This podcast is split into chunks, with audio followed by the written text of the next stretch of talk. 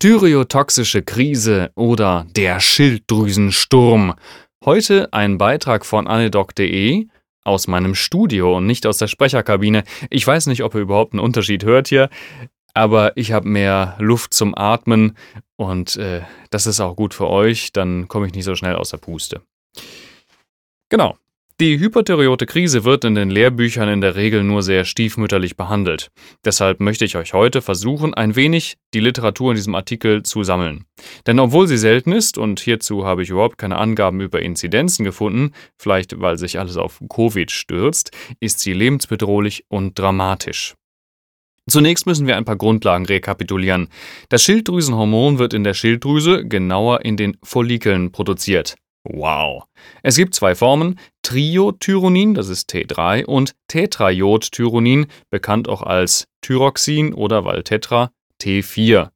Thyroxin, gebunden an thyroxinbindendes Globulin, DBG oder Albumin, ist die Transportform der Schilddrüsenhormone im Blut. Etwa 80 Prozent des zirkulierenden T3 stammt aus einer Monodeiodierung von T4. Die restlichen 20 Prozent werden direkt aus der Schilddrüse ausgeschüttet.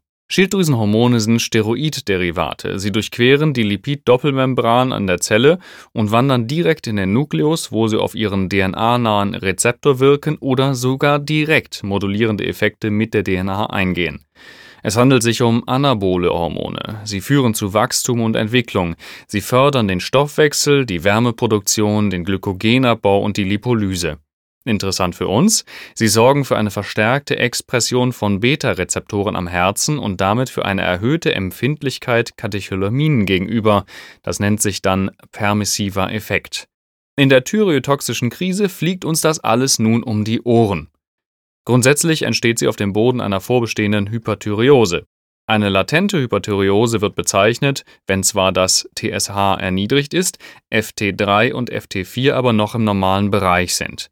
Eine manifeste Hyperthyreose liegt vor, wenn TSH erniedrigt und im Gegenzug FT3 und FT4 erhöht sind. Wir erinnern uns, eine negative Feedbackhemmung liegt hier vor mit der Hypophyse. Erst wenn die Hormonspiegel tatsächlich erhöht sind, äußert sich das logischerweise auch in der Symptomatik. Eine Auswahl von Symptomen einer Hyperthyreose beinhaltet unter anderem Lethargie, Schwächegefühl, Fieber, Gewichtsverlust, Angst, Psychosen, also ZNS-Effekte, ein feinschlägiger Tremor, Palpitationen, Tachykardie, Vorflimmern sogar in 20 bis 30 Prozent der Fälle, Hypertension, Diarrhoe, Haarverlust. Die thyreotoxische Krise ist nun die akute Exazerbation einer vorbestehenden Hyperthyreose. Dafür gibt es in der Regel einen Auslöser. Beispiele hierfür wären zum Beispiel Infektion, Trauma, Operation, also wenn möglich nicht in eine manifeste Hyperthyreose hineinoperieren, liebe Operateure, die das wahrscheinlich hier gar nicht lesen werden. Diabetische Ketoazidose, Absetzen von Thyrostatika oder sehr unzuverlässige Compliance, was das angeht, will ich mal sagen. Herzinfarkt. Also auch durchaus Dinge, die jetzt direkt mit der Schilddrüse, zumindest auf den ersten Blick, gar nichts zu tun haben, können trotzdem ein Stressauslöser sein und dann zu einer überschießenden Schilddrüsenantwort führen.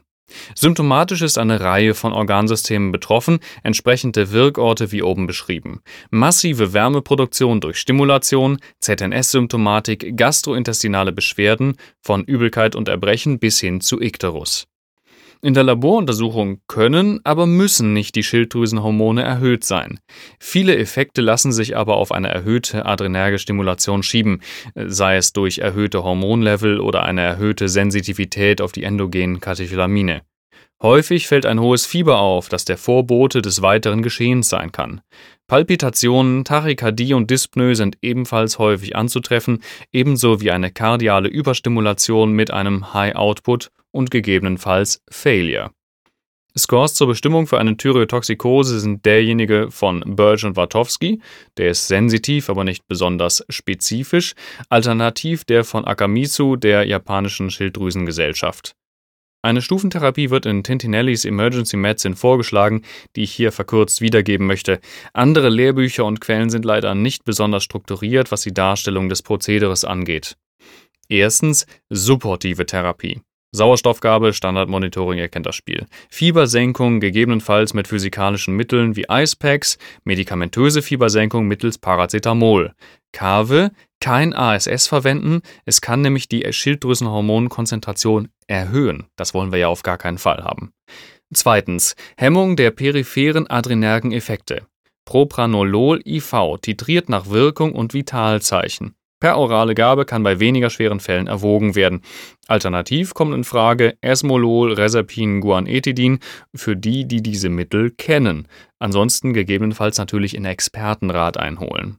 Drittens Hemmung der Neusynthetisierung von Schilddrüsenhormonen. Metimazol per oral, Carve Kontraindikation in der Schwangerschaft. Alternativmittel ist Propyltiouracil.